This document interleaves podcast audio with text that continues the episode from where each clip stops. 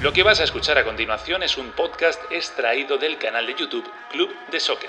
Si lo prefieres, puedes escucharlo y verlo en su formato original. Te invitamos a que te suscribas, entra en youtube.com barra Club de Soccer y no olvides activar las notificaciones, comentar y darle al like. Ahora, a disfrutar con el mejor debate y análisis de fútbol. ¿Qué tal? Muy buenas, ¿cómo estáis? Bienvenidos a Club de Soccer. Primero de todo, perdonad por esta voz, ¿eh? pero no es cosa mía, no he ido de fiesta ni nada, ni he celebrado la victoria de Italia, o sea que bueno, vamos a intentar tirar hoy. Hoy van a hablar mucho, mucho, mucho. Juan Fernando Mora, Daniel Chapela y Alejandro Figueredo, y yo voy a estar calladito para no quedarme sin voz. Bueno, día interesante, ¿eh? tanto en la Copa América como en la Euro. En la Copa América ya tenemos final, superclásico sudamericano entre Argentina y Brasil, una Argentina que empató con Colombia 1-1 y que ha tenido una tanda de penales con un único protagonista. Bueno, ha habido más, pero si no hubiera sido por Diego Martínez, probablemente el resultado hubiera sido algo distinto. Quizás hubiera pasado también a Argentina, pero algo distinto. Ha sacado tres penales y además de eso ha estado, eh, podríamos ir dialogando, intimidando, desconcentrando a los ejecutores de Colombia cuando llegaban a los 11 metros y le ha ido bien, le ha ido bastante bien. Argentina, como decimos, se mide este sábado por el título a Brasil, cosa que no hizo en la última edición de la Copa Americana de 2019. En la Euro, partidazo entre Italia y España con mismo resultado, 1-1 y también eh, en la tanda de penales. Es verdad que en la Euro sí hubo prórroga de por medio y ahí fue mejor Italia, ejecutó mucho mejor. España, digamos que si hay algo de suerte en la tanda de penales, que yo no opino eso, pero si hay algo de suerte ya la gastó contra Suiza y esta vez está fuera de la Eurocopa. Espera rival Italia para el partido de mañana entre Inglaterra y Dinamarca. Mucho de qué hablar en el día de hoy, como decimos, y mucho también de lo que comentar, opinar, todos vosotros que estéis ya conectados a través del chat. Lo iríamos haciendo partícipe también en pantalla. Venga, arrancamos esta edición afónica de Club de Soccer. Vamos a por ello.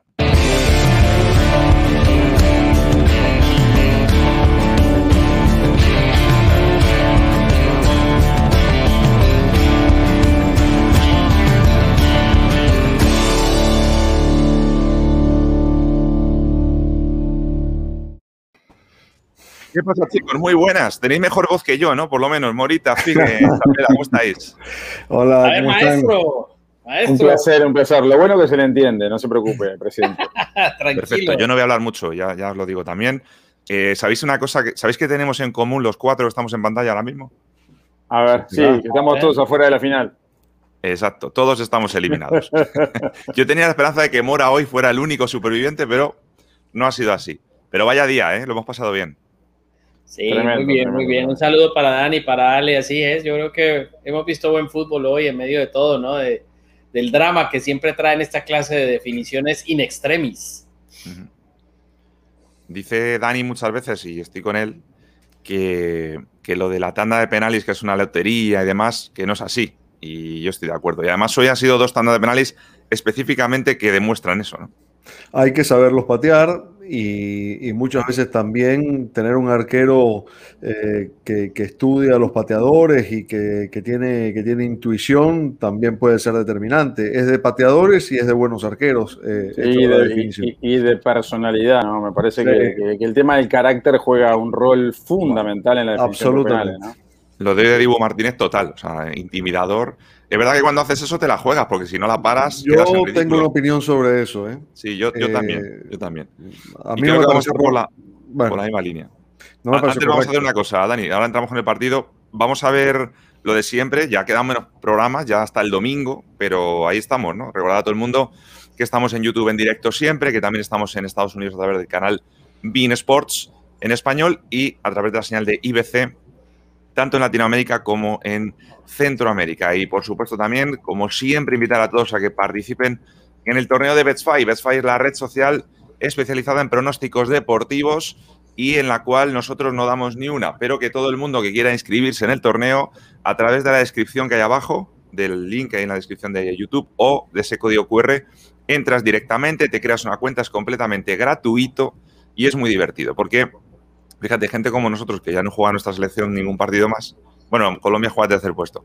Pues lo vivimos de otra manera. Nos podemos volver por un momento como Figue, que celebró, creo que fue un gol de, ¿de qué selección? ¿De Finlandia o algo bueno, Yo, yo, celebré todo y celebré todo. Celebré que, hubieran ido al empate en el descanso España-Italia. Eh, celebré el primer gol de Argentina, porque bueno, hoy, hoy, hoy fue un día provechoso para, para, para Te fue bien, te fue bien. Y Dani es el líder de la liga nuestra, interna, o sea que, bueno, Dani tiene que darnos lecciones. Luego nos va a dar sus consejos también, Dani, de, de, los pronósticos de cara a mañana, de ese Inglaterra-Dinamarca. Venga, vamos a hablar de Argentina-Colombia. Dani, lo de los penaltes, vamos a dedicarle tiempo, ¿eh? Vamos a arrancar con el partido si quieres y luego vamos con, con eso. Eh, primero de todo, eh, eh, alineación, hablábamos ayer mucho de del tema de Guido y al final ha sido titular. Por ahí, bueno, nos hemos salido con la nuestra, entre comillas. No sé si realmente ha tenido tanta influencia en el campo o no. ¿Cómo lo habéis visto? Bueno, a ver, intuíamos lo de Guido Rodríguez y también lo de Tagliafico por la presencia de Cuadrado sobre ese costado y, al final fue lo que ocurrió. Yo sinceramente no vi eh, cambios muy notables en Argentina eh, respecto de versiones anteriores. Eh, quiero decir, la, presencia de Guido Rodríguez no modificó mucho lo que Argentina venía haciendo. Es decir, un equipo que, ha mostrado sus mejores momentos de juego en el arranque de los partidos, cuando ha hecho diferencia, normalmente ha retrocedido unos metros para intentar atacar a su rival de contragolpe, unas veces con más control, otras con menos. Creo que contra Ecuador no tuvo mucho control y hoy contra Colombia tampoco, después del 1 a 0. Y, la verdad es que en ese sentido no hubo, no hubo un cambio sustancial. Guido Rodríguez no, no, no, consiguió por sí solo eh, cambiar esa dinámica. Eh, digamos, yo, yo imaginaba que con un 5 más de corte, más posicional, eh, Argentina podía tener más, más control de ese tipo de situaciones y no fue lo que ocurrió tampoco me parece que Tagliafico haya tenido un rol determinante en el partido de cuadrado, que, que, sobre todo en el segundo tiempo fue un, jugador que pesó. Y, y, después de eso, sinceramente, yo creo que Argentina solo fue mejor que Colombia en los minutos iniciales y en los minutos finales del partido. Comparto. El resto para mí fue todo de Colombia. Comparto. Y, y sobre todo, eh, Argentina sufrió mucho una presión altísima que ejerció Colombia, ¿no? que recibió el gol, eh, ese, ese tempranero 1 a 0, después Colombia ya lo complicó siempre con una presión eh, en las piernas del Dibu Martínez, en alguna hasta se pudo complicar, es decir, yo creo que Argentina no estuvo cómodo nunca en el partido, nunca. Eh, acaso en los primeros minutos. Después lo sufrió el partido y, y Colombia mejoró sensiblemente su rendimiento futbolístico con respecto al partido. Lo, de Argentina no la que le pasa. Un ¿eh? equipo mucho más sólido. Sí, claro, pero, pero hoy, hoy fue distinto porque eh, Colombia llevó el partido a donde quería llevarlo. Y además, la enorme cantidad de variantes que hace Rueda para el arranque del segundo tiempo habla de que su idea era mantener esa presión alta. ¿Por qué? Porque esa presión no se puede sostener durante 90 minutos con los mismos jugadores. Y sin embargo, fue a buscar el partido hasta que logró la, igualdad. Y, ojo que por un momento parecía que, Colombia se lo podía llevar de largo, ¿no? Ahí apareció el carácter de Messi sobre el final para agarrar la pelota, para ser protagonista. Entró muy bien Di María, Di María fue desequilibrante para, para por lo menos permitirle a Argentina esa reacción en el final. Pierde el gol, eh, pierde el gol por ser zurdo cerrado, ¿no? En ese error de la defensa de Colombia, la pelota le queda a Di María para poder definir con derecha, pero como no es la pierna hábil, no se anima a definir desde afuera del área, mete el enganche para la zurda y luego lo habilita Lautaro Martínez que no puede eh, con, el último defensor de, de la selección colombiana. Yo creo que fue un partidazo. Para mí estamos ante el mejor partido de la Copa América. Eh, realmente. No me he olvidado del titular, ¿eh? que parece que me he olvidado. No, está bien, no, está bien, está bien, pero ya, ya lo tiro por ahí porque es ese partidazo. Este, yo vi un gran partido de fútbol hoy, emocionante, con los dos eh, buscando el arco de enfrente, con los dos con propuestas distintas, pero, pero sabiendo las armas con las que contaban. Y bueno, después los penales, sí, comparto, no, no, no hay nada de lotería en los penales. Para mí es mucho más, mucho más personalidad que otra cosa, porque a un futbolista profesional no se le puede medir la calidad por la técnica del penal. Yo creo que eh, si pateamos 100 penales cada jugador, eh, en circunstancias normales seguramente vamos a tener un altísimo porcentaje de efectividad. Pero en ojo que, ojo que en América pasa algo que no pasa en Europa, ¿no? no, hay público, ¿eh? Cuidado que eso también influye mucho en un penalti. Sí, pero a veces. Eh, Morita, Morita, que quiero escuchar a Mora, que no ha hecho nada. Sí, pero, pero capaz que con público hoy eh, lo del Dibu Martínez pasaba desapercibido. No lo sé. Eh, yo, yo, creo que, yo creo que Argentina me, me, sigue pareciendo un equipo muy plano, un equipo sin muchas variantes, más allá de lo que pueda intentar con Messi. Y obviamente el técnico Real el primer tiempo trata de plantear un partido como para encerrar a Messi pero pues es que un talento, enjaular un talento de esa categoría es muy difícil y entonces inventa una jugada muy, muy importante en cinco minutos, creo que es el partido número 12 de, de, de, la era Scaloni donde marca gol Argentina en un primer tiempo. No le ha ganado nunca Scaloni a Colombia, ¿verdad? No, no le ha ganado, no le ha ganado y tampoco Messi le ha hecho gol a Colombia hace bastante tiempo, hace bastante tiempo no, Messi no le hace gol a Colombia, por lo menos creo que en Copa América no le ha hecho nunca.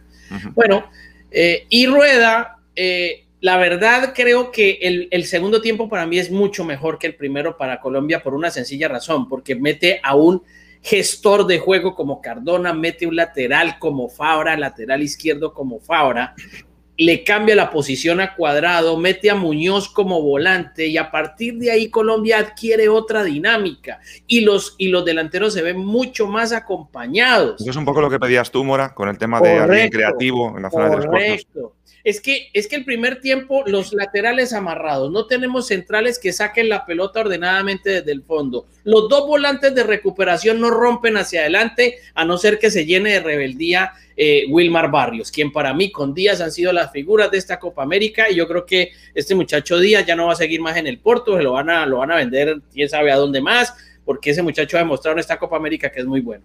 Entonces yo creo que a Rueda en el segundo tiempo le sale la apuesta. Ya lo demás lo demás de los penales, pues simplemente es una puntería, lo que dice, lo que dice eh, Daniel. Pero sí, por lo menos esta fue una versión mucho más cercana a lo que pretende el técnico Rueda ya con un jugador gestor en el medio campo. Necesitaba un hilo, una aguja que hilara entre líneas. Y Cardona tal vez intentó algo de eso. Eh, vamos a hacer una cosa que mm, lo quería dejar por, por si vamos un poco más al, al, grano con eso. Vamos a lanzar el titular que habíamos pensado cada uno, ¿os parece? Para, para um, definir un poco el partido, aunque alguno era genérico. Eh, pero, pero vamos a verlo. Eh, Morita, tú, tú habías tirado por tu selección, ¿no? No la selección Valle, sino la, colombiana. Sí, me fui por, eh, por la, una digna Colombia, sí. Obviamente puso lo que intentó. Lo intentó y yo creo que fue atrevida. Yo, yo personalmente pedía eso, pedía se puede con lo que se tiene, no hay necesidad de plantear un partido tan a, la retranca para apostarle el contragolpe. Yo creo que también se podía ser propositivo, hoy lo hizo y sobre todo en el segundo tiempo contra Argentina y pudo haberse llevado un mejor premio. Luego le vamos a poner nota a Colombia, por cierto, como hemos hecho con todos los equipos que han ido eh, cayendo. Eh, Figue, todo tuyo. Partidazo, e-, ese es mi titular y además lo, creo que estaba sentenciado ya antes del, resultado final, ¿no? Este, nos regalaron 94 y algo de, minutos realmente espectaculares hoy, Colombia y Argentina, en una instancia tan importante como es la semifinal de la Copa. Lo dije hace un ratito, para mí el mejor partido del torneo. Y Dani, con tu titular voy a enlazar al tema del que quieres hablar, porque es perfecto para enlazarlo. El mío es el Día del Arquero, que es una, expresión utilizada en el sur de nuestro continente, en el sur de Sudamérica, ¿no? Y básicamente para decir que eh, este resultado y este pase de Argentina a la final se escribe con el nombre de Emiliano y el apellido de Martínez, el arquero argentino. Para mí, la gran figura. Se dibuja. Tal cual. ¿verdad? La gran figura de, la cancha del lado argentino. Para mí, claramente, Luis Díaz del partido.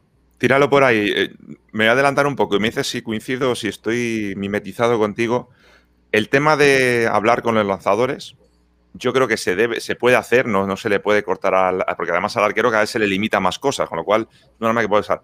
Pero yo, como hoy no había público y se escuchaba todo, hay expresiones que son para sacarle una amarilla. Eh, les ha llamado boludos, les ha llamado. Eh, ¿Cuál era lo otro que ha dicho? Bueno, no me acuerdo. Ha habido un par de faltas de respeto que deberían de ser sancionadas. Sí, a ver, yo, no me acuerdo en, el diálogo previo. Sí me parece que hubo un gesto totalmente fuera de lugar de, Diego Martínez cuando festeja uno de los, de los penales atajados. ¿no? El primero o el segundo, el gesto de los, creo que ahí se equivoca. No, ahí se equivoca muy mal, se equivoca feo y debió ser, debió ser sancionado disciplinariamente. Bueno, eh, eh, el arbitraje del venezolano Jesús Valenzuela fue deficiente. Eh, fue un arbitraje que permitió el juego brusco. Creo que hubo. El partido debió haber tenido algún expulsado desde mi punto de vista. Fran Fabra, por ejemplo, la, plancha Messi al tobillo no fue ni amonestado. Y después vio una amarilla, con lo cual probablemente no habría terminado el partido. hubo. hubo descontrol, manoseo, el árbitro se dejó eh, eh, rodear, hablar, empujar permanentemente. y el cuarto árbitro que, también, perdón, el cuarto árbitro Jesús Soto, perdón, Juan Soto, perdón, lo mismo, Scaloni permanentemente iba a reclamarle, a decirle cosas, y después lo de, Dibu, lo de Dibu Martínez se, se explica por la permisividad de Valenzuela, porque básicamente lo que tenía que haberle o, una tarjeta amarillo no lo hubiera resolvía. Es que, es que tú no puedes permitir que, que, el, que, el, que, el, arquero o el pateador insulte al otro. O sea, Dibu Martínez le dijo de todo a Mina antes de, de, patear su penal. Me, me está recordando Alejandro, Alejandro Varelo, que es lo que dijo el Dibu pero me ha pillado. Es que, mm, o sea, sí me acuerdo. le dijo, le dijo de todo y a, Borja lo mismo. A Borja le dijo de todo también. Defecadores, en otro término dijo defecadores. Valenzuela lo permitió, eh, tan sencillo como eso. Claro, el arquero sacó su ventaja, fantástico, intimidó al pateador y, y, probablemente eso le habrá servido para, para tapar los penales, pero eh, me parece que allí el árbitro tuvo que haber intervenido. a, mí, a mí me parece que fue lamentable el árbitro. No fue eficiente, fue lamentable. Ojo, porque le enlazamos con el de ayer, ¿eh? que, también hubo protestas al final de los dos. Muy malo. Primero, debió haber expulsado a Fabra, debió haber expulsado a Guido Rodríguez porque le pega dos patadas a Luis Díaz, dos patadas a Luis Díaz y no lo expulsa. Además, hay un penal de Sánchez a Otamendi por un alón en la camiseta muy claro. No sé si, no sé si la pelota, no estaba, en, juego. Sí, la pelota no estaba en juego. Eso fue lo que pasó. Sí, sí, la ah, pelota no pues estaba en juego. Yo vi un agarrón muy claro donde incluso en el ese agarrón se produce sin que se vote el córner. Que se vote el córner. Ah, amigo. Vale, vale, vale. No he dicho nada. Está perfecto. Entonces vi, vi, vi otra cosa. Además, pero de todas maneras, cuando el árbitro comienza a compensar, se equivoca dos veces. Y ese señor comenzó a compensar para, para uno, para otro, y el, y el partido se le salió de las manos. Tanto así que los penales comienzan esta clase de insultos, perdió autoridad y ya el que iba a ser. Lo que pasa que, eh, profe, pierde credibilidad. Lo, estamos viendo en, Copa Libertadores y en Copa Sudamericana, ¿no? A mí es un tema que, realmente me preocupa. Eh, Sudamérica, a nivel de arbitrajes, en esta generación nueva de árbitros internacionales que hay, está muy por debajo de su promedio histórico, ¿no? Muy por debajo. Solo falta que me digáis que el mejor árbitro de la Copa América es Gil Manzano, y ya me voy. Bueno, podría ser. No, no, no, no, sé. Lo ha hecho bien, ¿eh? Lo ha hecho bien. podría ser. Sí, pero mira que no es casualidad, ¿eh? Eh Rapalini hizo tremendo arbitraje cuando le tocó arbitrar en la Eurocopa. Es decir, también hay ahí algo de. Y te digo una cosa. Salir del, hábitat natural, ¿no? Rapalini está en Disneylandia, la, verdad. O sea, es, es, un fútbol donde la autoridad del árbitro se respeta. Correcto. Eh, es decir, y eso te cambia todo, ¿no? Eh, o sea, Rapalini está considerado por la UEFA entre los mejores tres árbitros de la Euro. Es decir, eh, para mí hay muy buenos árbitros en Sudamérica, pero fíjate, Pitana como fue el árbitro de, la última final del Mundial y de Sudamérica. No, por eso, por eso yo hablaba, por eso yo hablaba de la nueva generación, ¿no? sí, sí. Yo creo que la, camada nueva que hay de árbitros internacionales está por debajo de lo que históricamente ha dado, ha dado Sudamérica, ¿no? Pero yo de todas maneras sí voy a seguirme yo aferrando a un concepto muy personal que es independientemente del árbitro, los errores arbitrales los tienes que superar con fútbol, ¿no? Más allá de eso, uno tiene que tratar en la cancha de, de, hacerse hacer oídos sordos a lo del árbitro y, enfocarse en fútbol. Yo creo que ambos equipos mostraron sus cosas. A mí me parece que esta Argentina frente a Brasil mostró falencias, mostró debilidades, mostró circunstancias sobre las cuales creo que Brasil podría sacar ventaja, pero también Argentina está estudiando las debilidades propias de Brasil, que en los últimos tres partidos le hemos visto bastante terrenal. Oye, aprovecho y, pregunto a, no va a tener a Gabriel Jesús, ¿no? ¿El qué? Y que no va a tener a Gabriel Jesús. No lo va a tener. Bueno, creo que tampoco va a tener a Lo Chelso. Lo Chelso por acumulación de amarillas se pierde la Pero final. No, no, se limpiaban amarillas. No, por no, aquí no. Aquí no. Estoy confundido con la euro. No, a preguntar a Dani, como estamos hablando de árbitros, y, no está pitando la Copa América, que yo sepa, es uno de mis árbitros favoritos. Le conocí en 2015 en la Copa América. Argote, el venezolano. Ah, José Argote. no está, ¿no? No, bueno, la verdad, eh, Valenzuela. ¿Eh? Ya se retiró, creo. ¿no? no, no, no, no, sigue actuando, sigue actuando. haberle visto en alguna Libertadores. No, y de hecho sigue siendo árbitro internacional. Pero ah. en, en, este momento los mejores de Venezuela son Valenzuela, el que evitó hoy, Soto, que era el cuarto árbitro, y Herrera, que también está en la Copa América, que, que, es, que es otro de los jueces que tiene cierto nivel. Pero hoy, Valenzuela no es mal árbitro, pero hoy, la verdad, manejó muy mal el partido. Os cuento una batallita muy rápido. En la Copa América de 2015 en Chile, estando a pie de cancha, era un Chile-México en el Nacional. Y el cuarto árbitro era Argote. No era el principal, era el cuarto. Mira, si, si veis a Argote pegándose con el Piojo López, con el, con el Piojo Herrera, como el Piojo, Herrera. Piojo López no estaba ahí, Piojo Herrera. Si le, si le veis, o sea, porque el Piojo Herrera no sabe estarse quieto, no sabe estar en el área. Y Argote, que es así, cuadriculado, bueno, bueno, o sea, es que era un espectáculo, o sea, había momentos que daba igual el partido, lo importante era ver el área técnica y nunca le echó ni nada, pero casi acaban a tortas. Eh. Entonces, por eso yo, me ganó ese día Argote. Digo, bueno, uno que se atreve a tratar de domar a la fiera, ¿no? Que en este caso no, no lo consiguió. Pero bueno, eh, vamos a hacer una cosa. Me gustaría luego, a la vuelta, ponerle nota a Colombia, como he hecho estos días. Así que si queréis, hacemos una pausa y ahora a la vuelta ya vamos con eso. ¿Vale? Muy bien. Perfecto. Ya venimos.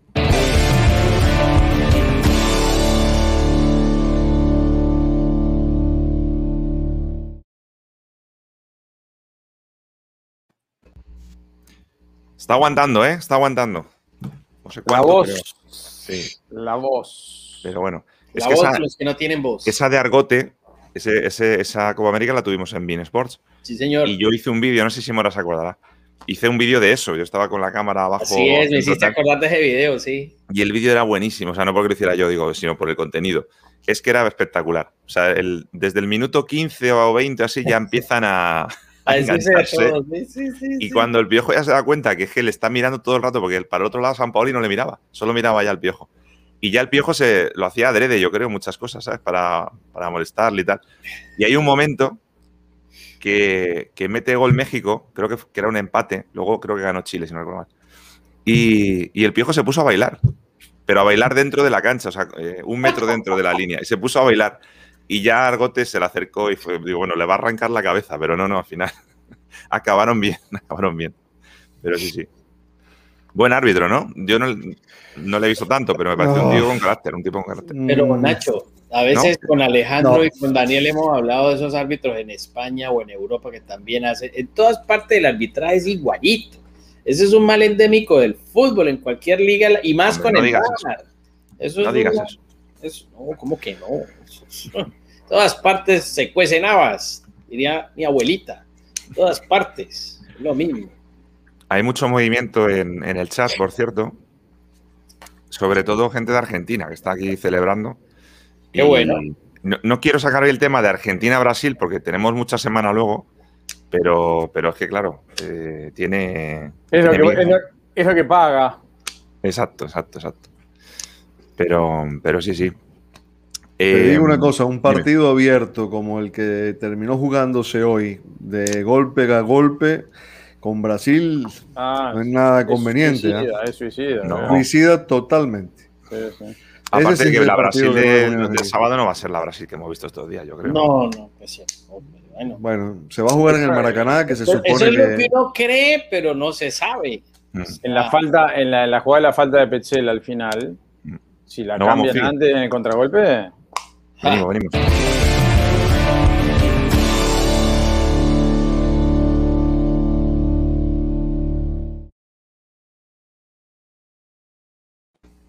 Bueno, Argentina está en la final, le pondremos nota cuando acabe el torneo, porque no será lo mismo si la gana que si la pierde, eh, aunque ya creo que la nota es, no, será un suspenso para Argentina, desde luego, pero vamos a ponerle nota a, Colombia, ¿no? Eh, ahí está, ponemos nota a Colombia, ahora sí. Eh, Voy a empezar con el profe, Mora, porque le toca de cerca. Y además Mora ha sido súper crítico en todo este aparte, Y aparte, profe, eh, se dedica a eso. Claro. Profe, no, hombre, no.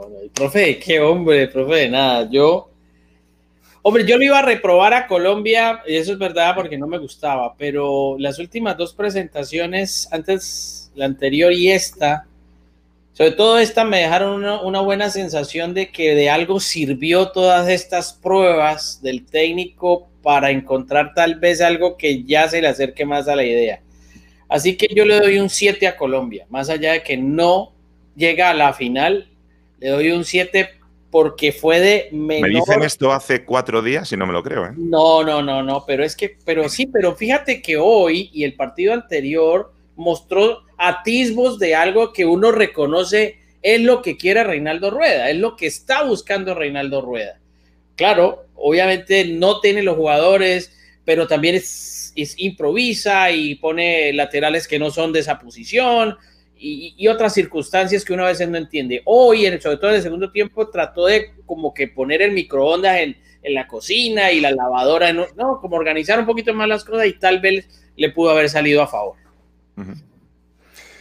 Sí, eh, yo coincido bastante. Yo creo que eh, como, como las notas se ponen a final de curso, había que esperar que Colombia terminara el curso, ¿no? Aunque le queda el partido por el tercer puesto, pero para mí esos partidos. Le sube, no, para mí eso no, no, no, suele contar mucho, la verdad. Partido por el tercer y cuarto puesto. Por pero normal sería que no lo jueguen ni los titulares, ¿no? La verdad, por eso, o sea, para mí eso no, no, cambia la calificación. Yo también creo que está aprobado, probablemente sí, entre 6 y 7 sería mi nota. Y, y, la verdad que creo que Colombia salió fortalecida después de los dos últimos partidos porque fueron los rivales eh, fuertes de nivel y, y, jugó partidos eh, muy competitivos, ¿no? Incluso yo creo que hoy pudo haber ganado. Eh, en ese sentido, la sensación que a mí me quedó es que con esta selección, con este entrenador y con un poco más de tiempo de trabajo, Colombia tendría que estar forzosamente peleando por un cupo al Mundial, por un cupo directo me, refiero. Ahora mismo Colombia es quinta en las eliminatorias con ocho puntos, que son los mismos que tiene Uruguay. Es decir, estaría en repechaje empatado con, con acceso directo, ¿no? El del cuarto puesto. Sí, en este momento está Ecuador un poco por encima, ¿no? Pero. Figue, ¿tú no vas a poner nota? Sí, sí, voy a poner. Estaba esperando que me dé el espacio. Ah, perdón. Adelante, eh, profe Figueredo. Gracias, presidente. Eh, yo voy a ser más generoso. Yo, eh, a ver, oh. siempre se dice en este tipo de torneos que la Copa América empieza en la segunda fase, ¿no? bueno, voy a valorar esta segunda fase de Colombia que frente a Uruguay no, tuvo un gran despliegue, pero le alcanzó para, no pasar grandes problemas y lo terminó ganando por penales. Y hoy fue al revés.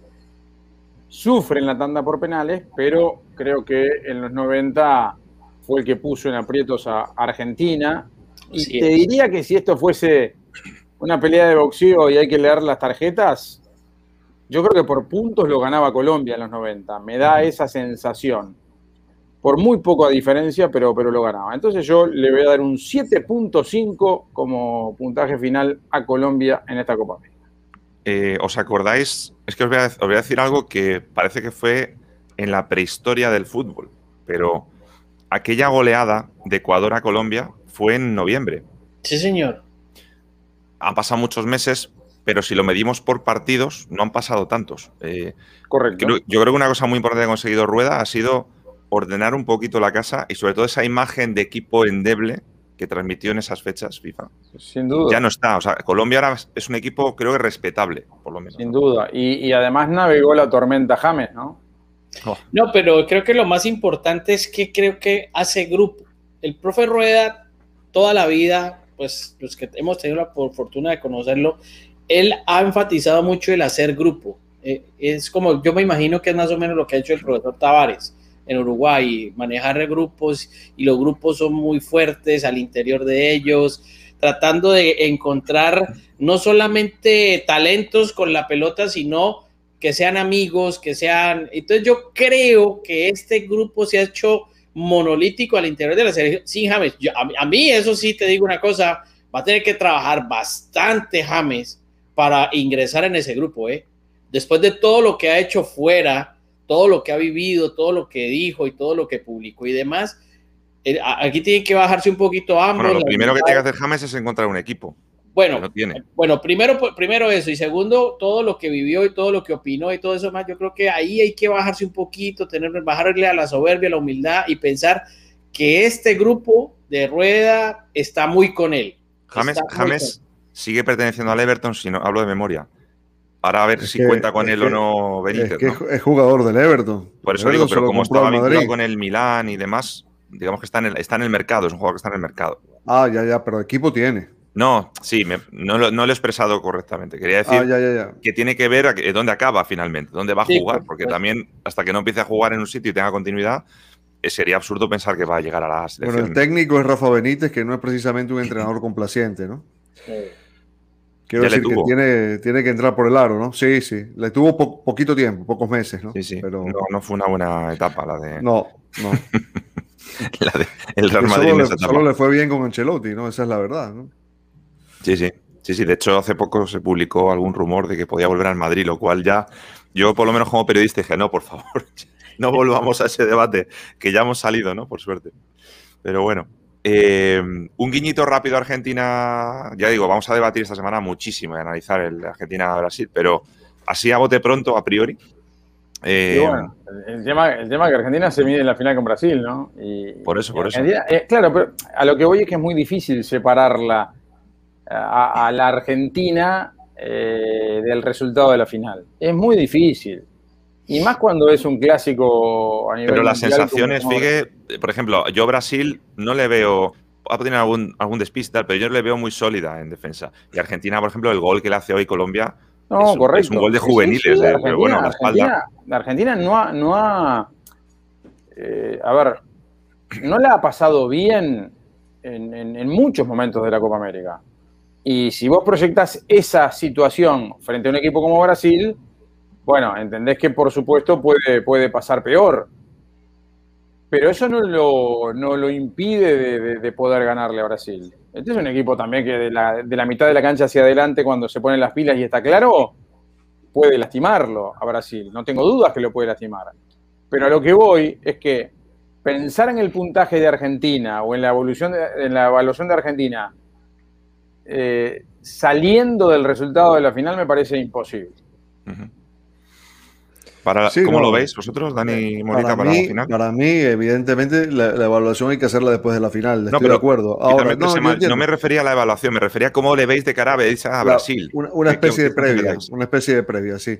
La, verdad es que eh, a, mí me había parecido, me pareció hasta ahora un, Brasil terrenal, eh, pero la verdad es que a mí Argentina no me, no me termina de, cuadrar, digamos. Eh, es un equipo con un funcionamiento muy, muy irregular, muy difícil de definir.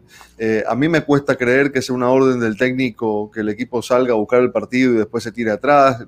Eh, además que lo hace consecuentemente independientemente del nivel del rival, porque salvo Bolivia, al que atacó durante todo el partido, el resto de los encuentros fue el, mismo libreto. Y bueno, Paraguay le manejó la pelota en el segundo tiempo, Ecuador le manejó el partido eh, eh, buena parte del primer tiempo y todo el segundo tiempo. Miren lo que pasó hoy con Colombia. Es decir, contra Brasil ese tipo de concesiones se, pagan a otro precio, digamos. Allí ya es otra historia, ¿no? Y salvo Messi, que ha tenido una Copa América eh, excepcional, a mí me cuesta encontrar a Messi y al arquero Dibu Martínez me, cuesta encontrar otros jugadores que hayan estado a un nivel parecido. Entonces, hace falta un poquito más, me parece. El problema es que eh, a mí personalmente no me gusta esta Argentina. No me gusta, no me parece un equipo consistente. Creo que estoy de acuerdo con lo que dice Dani. Eh, por línea por línea, hay, hay momentos en que uno, la defensa no la ve uno bien, el arquero es bien, el arquero está bien, pero la defensa no, el medio campo aparentemente sí, a veces no. Eh, Messi bien, pero adelante no, o sea, es decir, uno encuentra lagunas, irregularidades, eh, puntos fuertes y puntos débiles, pero este equipo es segundo de eliminatoria y acaba de llegar a una final. Entonces, ¿cómo explica uno eso cuando, cuando, cuando uno dice, este equipo no te vende nada, pero está bien en eliminatoria y acaba de llegar a una final de Copa América? Entonces, ahí es donde uno dice, honestamente, queda uno sin argumentos para, para seguirle bajando la caña a un equipo que por resultados está consiguiendo lo que consigue con Messi y demás. Dicen que Messi se siente mucho mejor que en otras administraciones y demás. Pero es un equipo supremamente plano, es un equipo que a mí personalmente no, no mete miedo a Argentina, más allá de lo que pueda hacer Messi, no mete miedo. Pero mire, llega a una final y está haciendo una muy buena eliminatoria. Entonces, y que Scaloni no sabe, y que Scaloni no es técnico para esa selección, y que Scaloni esto, y que Scaloni es un aprendiz, y que lo otro, y que aquí. Y mire, ahí están los resultados. Lo de aprendiz ya no vale, ¿eh? porque el aprendiz fue la etapa esta de interino que tuvo, pero ya, digamos, ese seleccionador a todo mérito, ¿no? Para lo bueno, para lo malo. Y además agarró la selección en un microclima muy complicado, ¿no? En un contexto muy adverso. Incluso a nivel institucional también. Por eso, no, no. Eh, nadie puede desconocer el mérito de, de, Scaloni, ¿no? Que supo encauzar ahí un barco que estaba, que estaba a la deriva, ¿no? Sí, sí. Bueno, después, perdón, Nacho, un apunte breve. Eh, las decisiones de los técnicos, a mí, a mí no me gusta decir tiene que jugar esto, tiene que jugar aquel. Ahora, debería, debería haber un poquito más de, de coherencia en, algunas sociedades que se arman, porque a mí me parece que Di María ha transmitido mensajes contundentes en los dos últimos partidos cuando ingresó de cambio y le cambió la cara a los partidos. ¿no? Y, lo digo no solo por su nivel individual, sino por su relación con Messi. Hoy hacen una jugada sensacional que termina en un remate en el palo. ¿no? Eh, entonces, eh, me, me, cuesta entender que eso, que eso no derive Estamos hablando de un jugador de élite que juega partidos de Champions. Eh, no, no, sé cuántos futbolistas como Di María tiene Argentina hoy. Entonces, eh, ese es un ejemplo, ¿no? Te podría mencionar otros. No, es que además Di, María últimamente cuando va a la selección, siempre antes de llegar a la selección, siempre, siempre coincidimos en lo mismo. Suele ser el que mejor en forma llega a la selección. Luego no es titular, luego no. Pero yo estoy con Dani, es, un jugador que no entiendo por qué, pero debería estar ahí aportando y demás. Bueno, Copa América la vamos a aparcar hasta mañana y vamos a hablar, muy a mi pesar, de la euro. ¿De acuerdo? Vamos a la pausa.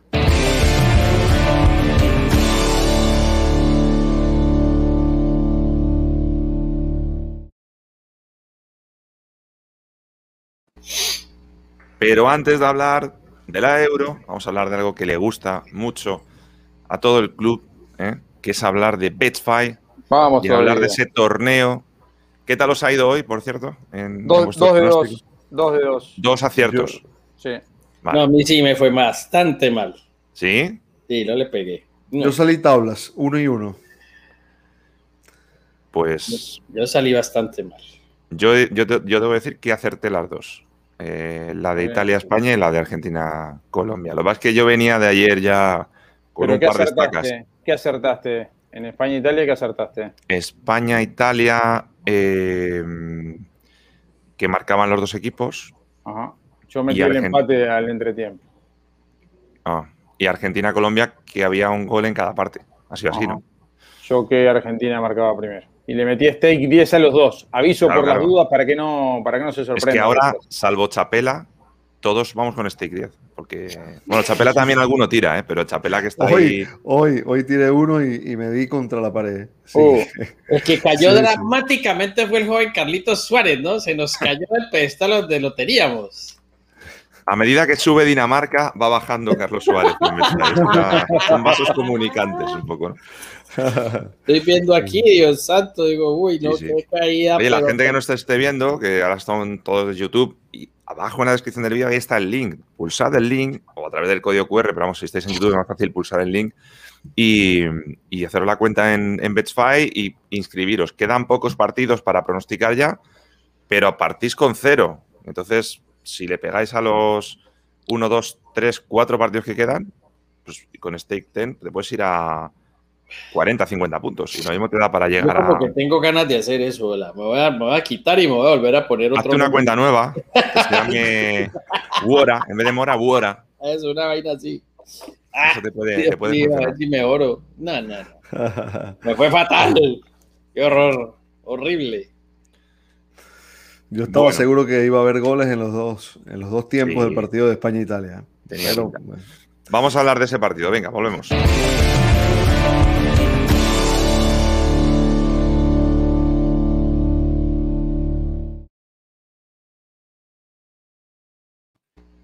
Pues esta es la cara que tengo cuando hablamos de Italia-España. Eh, esto es muy común en el fútbol español. ¿eh? ¿eh? generalmente el mejor partido de todo el torneo es el que te vas a tu casa. Esto es, esto es tradición, salvo esa época dorada. Pero yo creo que hoy, y ahora os escucho a vosotros sobre todo, eh, yo creo que ya tenía que hacerlo, pero ya después de lo de ello creo que España se va con la cabeza muy alta. O sea, no creía mucha gente en ellos, era un grupo muy desconocido como grupo, digo, bueno, individualmente. Y oye, le han hecho un partido de Italia que se ha merecido más. Decía antes Figue lo de los puntos, si esto fuera boxeo, si esto fuera boxeo, España había ganado hoy. Sí, pero eh, además hay las dos cosas, ¿no? El mejor partido de, Italia, de España y probablemente el peor partido de Italia, ¿no? Sí, te obligan un poco a eso también. Yo creo que eso es mérito de, España. Y luego la, la, mala leche, por decirlo de alguna manera, de que los dos mejores jugadores, no los dos mejores, pero sí los dos más importantes, que han sido Dani Olmo, menciona aparte lo de Pedri, ¿eh? pero Dani Olmo y Morata, justo son los que fallan el penalti. O sea, es, es, es dramático. Pero bueno, ¿qué os ha parecido? ¿Quién comienza? A ver. Quien quiera, Vamos, Dani. Yo prometo no llorar. Eh, a, mí, a mí me pareció un partido monumental de España, la verdad. Eh, la coronación de un torneo en el que fue de menos a más. Eh, yo creo que consagró a varios futbolistas también. fue magnífico el torneo de Busquets. Creo que España fue otra a partir del regreso del volante a, Busquets no consagra, ¿no? no, no, no, no. Voy con lo que consagra. a ver, um, Unai Simón, Pedri, Dani Olmo, por, por Aymeric Laporte, jugó un gran torneo desde mi punto de vista. Y por encima de todo, al entrenador.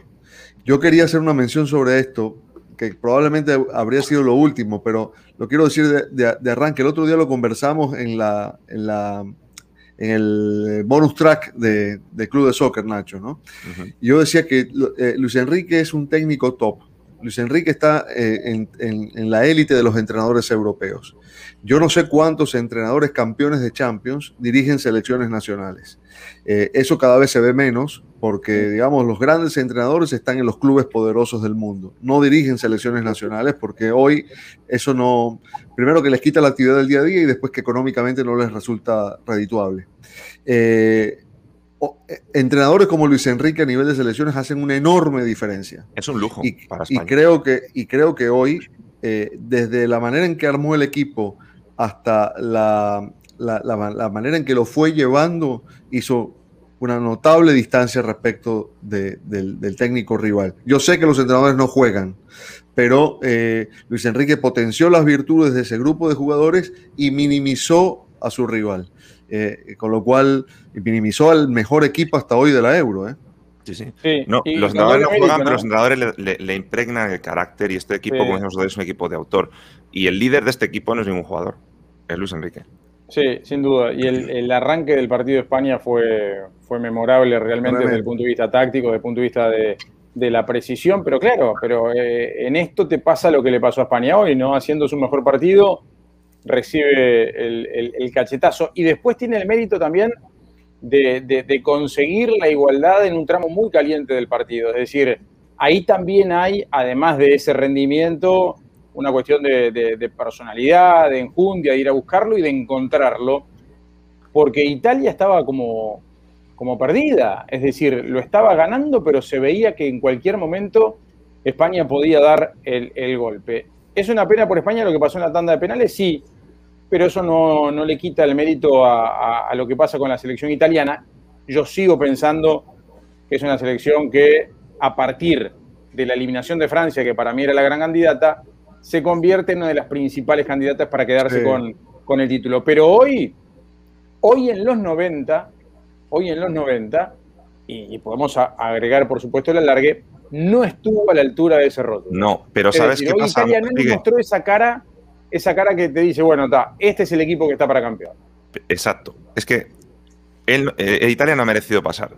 Eh, pero tiene yo lo decía antes, tiene cara de campeón. O sea, a veces los equipos que ganan torneos tienen uno o dos días tontos en los que lo normal es que se fueran a, la calle. Y no ha sido así. Entonces, para mí, Italia. Vamos a ver qué Italia hoy, en la final. Hoy, hoy fue superado por juego. ¿eh? O sea, claro, pero, sí, sí, hoy le robaron entiende, por juego. entiende lo que dice Nacho. Sobrevive su peor momento. Exacto. A ver luego en la final, porque en la final lo mismo sí vemos esa Italia que nos deslumbró. Bonita.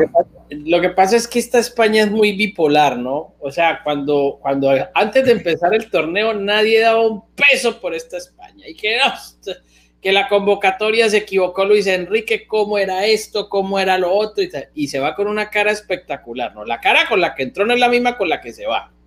Y segundo, el futuro que deja esta selección española. Es decir, más allá de que el resultado no le, no le sale a favor a, España y a los planes de Luis Enrique, el futuro que tiene un 10 jugando de 9 como ese Olmo, este muchacho Pedri, todos los jugadores jóvenes que, encontró España ahí, a mí me parece que es una fuente, yo no quiero decir de la eterna juventud, pero sí es una fuente muy renovadora, muy interesante, un aire muy grande que le da Luis Enrique a España cuando mucha gente no daba un peso por esa selección. De todos modos, hace falta un 9. ¿eh?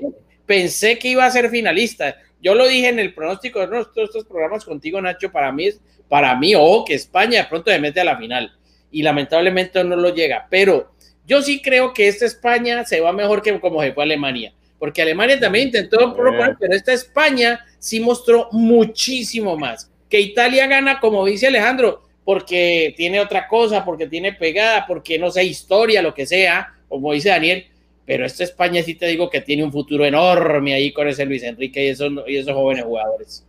Lo que le faltaba a este grupo yo creo que era la experiencia de, pegarse un tortazo, de, competir. Al final España ha jugado en los tres partidos de, eliminatoria, ha jugado tres prórrogas. Y entonces un intensivo, un intensivo. Exacto, ha sido un máster. Eh, en pocos días y, cómo iban asimilando esa experiencia los jugadores, ¿no? Eh, hoy, hoy, la verdad, a mí me, me, llamó la atención la manera en que, en que manejó España la pelota, la personalidad que tuvo para enfrentar al rival. Fíjate que España intentó, perdón, Italia intentó presionar en algunos momentos del, primer tiempo y España sacaba la pelota limpia, superaba la presión sin revolearla, es decir, eh, tuvo, tuvo personalidad para, para digamos, mantener su, idea de juego, su, concepto, independientemente de qué rival, de qué rival tuviese enfrente, ¿no? y, creo que que, esos movimientos de Luis Enrique, poner a Dani Olmo de falso 9, eh, volver a la, a, la, dupla de centrales con perfil natural, eh, es decir, decisiones que hace el técnico, intervenciones que hace antes del partido y durante el partido, porque yo creo que incluso la entrada de Llorente fue, fue un factor eh, muy importante para lo que Llorente, al final. Llorente yo decía en broma en Twitter está para ir a los Juegos Olímpicos, pero no con la selección de fútbol, está para ir con la de atletismo.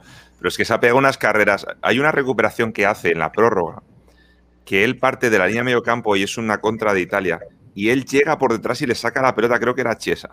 Chiesa yo no me acuerdo quién, quién había sido, creo que era uno de ellos. Y dices, pero bueno, este chico, ¿de, dónde sale, no? Es tremendo el, nivel físico. La pena es que en eso sí, de las poquitas cosas que creo que hay que a criticarle a Luis Enrique, una es esa, ¿no? que a Llorente no la hayamos visto hasta hoy en su posición.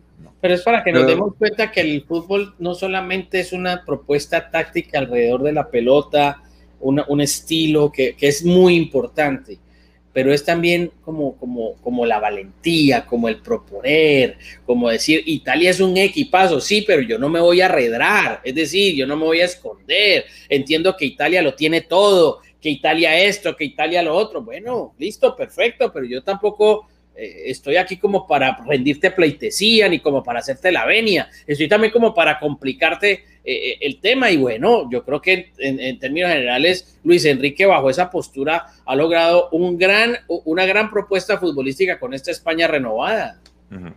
Igual a España, lo decía yo antes, le falta un 9. Morata es un 9, digo, le falta otro que, te, que te suponga una alternativa, o sea, porque Morata tiene unas características muy concretas.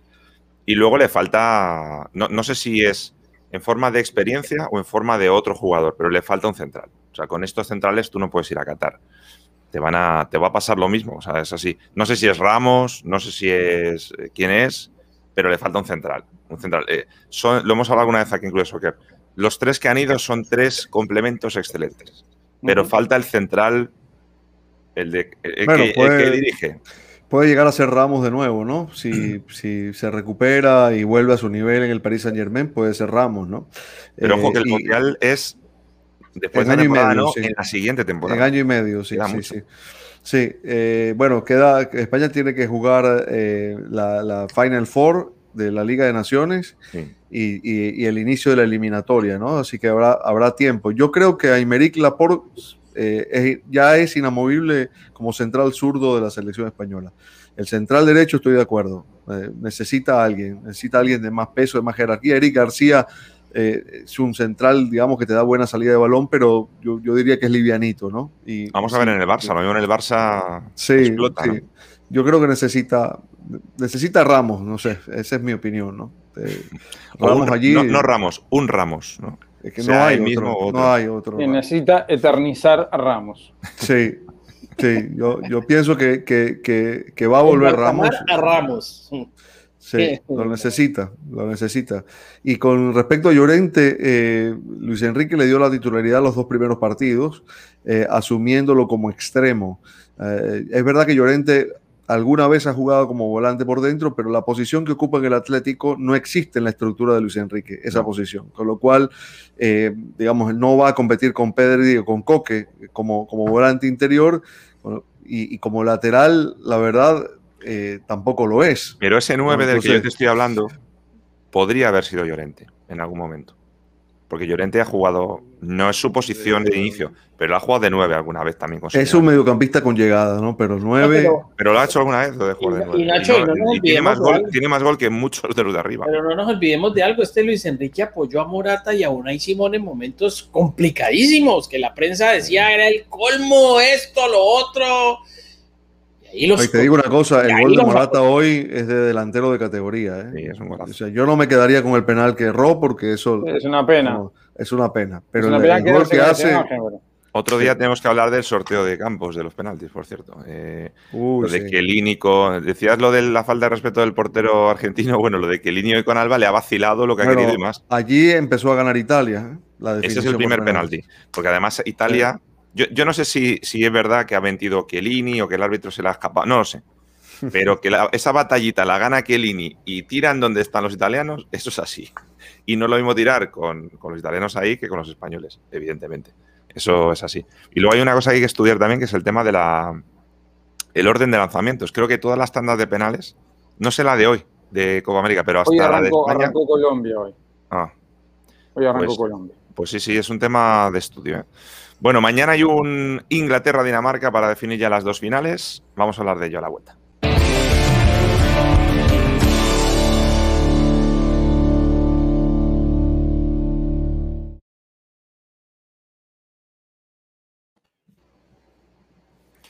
Muy bien, hombre. Pues me gusta que apoyéis a España, claro que sí.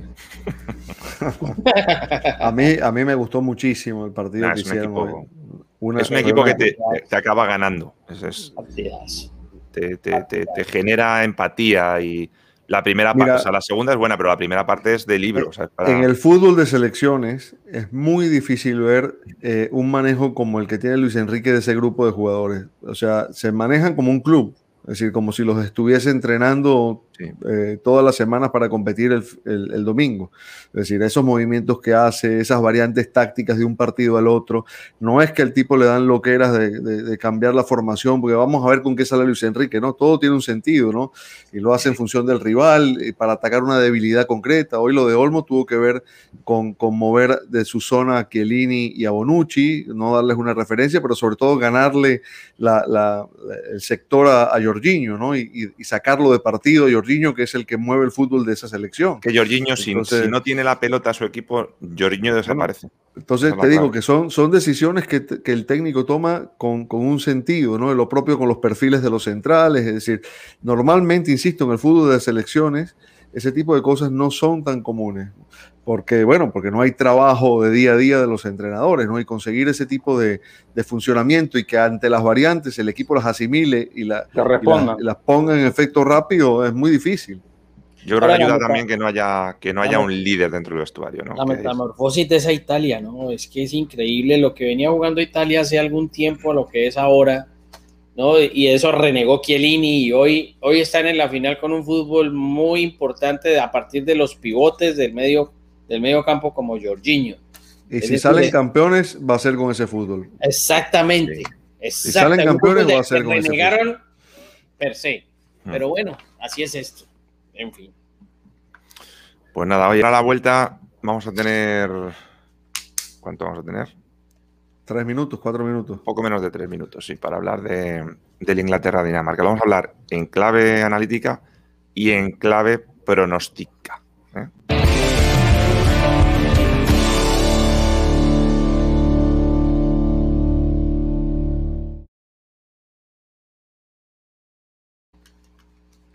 En Inglaterra-Dinamarca, el último partido de semis que nos queda se juega mañana, se juega en Wembley. Vamos a ver cómo está ese césped después de lo de hoy, porque no es que hayan jugado 90, han jugado 120 minutos.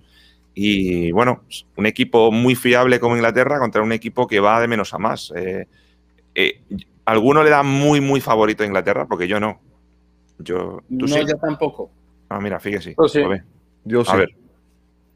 Sí, para mí es muy favorito Inglaterra, sí. Eh, a, mí, a mí me ha gustado el, fútbol de Dinamarca, lo, he disfrutado, eh, pero eh, va a tener delante el equipo más utilitario de este torneo. Por, algunos lo llamará equilibrado, yo le digo utilitario. ¿no? Y además jugando, en, jugando en Wembley. Sí, conoce, conoce perfectamente dónde están sus fortalezas y, y, y cómo cómo hacer para resguardarse y que se vean poco sus defectos. ¿no? Eh, creo que ha sido un equipo eh, que se ha sustentado en, sus centrales y en ese doble 5 que armó eh, de, Phillips y, Se me va el nombre ahora. Rice. De Phillips y Rice. ¿no? es un equipo que te concede poco, no le han hecho goles, de hecho, y, tiene mucha pólvora arriba y con eso te hace una gran diferencia. Una idea muy rápida, Figue y Mora, que sí que No, para mí mañana hasta acá llegó mi amor de Dinamarca, ¿no? Es decir, me parece que hizo un buen torneo, pero mañana se encuentra en una semifinal frente a uno de los de los equipos que está mejor en la competencia, además juega en condición de visitante. Yo creo que sí, que Inglaterra es favorita para quedarse con el partido de mañana. Morita, venga, vete con el pronóstico de la, duda la tiene, la duda la tiene Saca porque tiene un golpe para Inglaterra y eso es un jugador interesante para el técnico Sudgate Tú dices que marcan los dos equipos, ¿no, Mora? Sí, sí, sí, sí, correcto. Buena cuota, ¿eh? 2.15. Sigue. Primer gol. Maele tiene y Dolber, ¿no? A ver qué pasa con Primer gol para Inglaterra, 10 de stake. Mañana en el grupo de WhatsApp de Club de Soccer llegará un mensajito de Figue cuando marque Dinamarca y dirá: Si es que. es que. Dani. Yo, yo, yo digo que gana, que, que, gana uno de los dos, pero esto, esto, esto me lo lancé así porque no, que no hay empate. Vamos, que, que, apuesta tan arriesgada. Eso es buenísimo. No, y, la, y la cuota es, vamos, sí, sí. Pero mira, mira que España e Italia empataron, así que. No, no, está bien. no, no, pero. Me el doble oportunidad. Sinceramente. Eh, Dani, lo, lo... Dani está con el catenacho de los pronósticos. claro. Mañana más. Hasta Chao. mañana. Chao.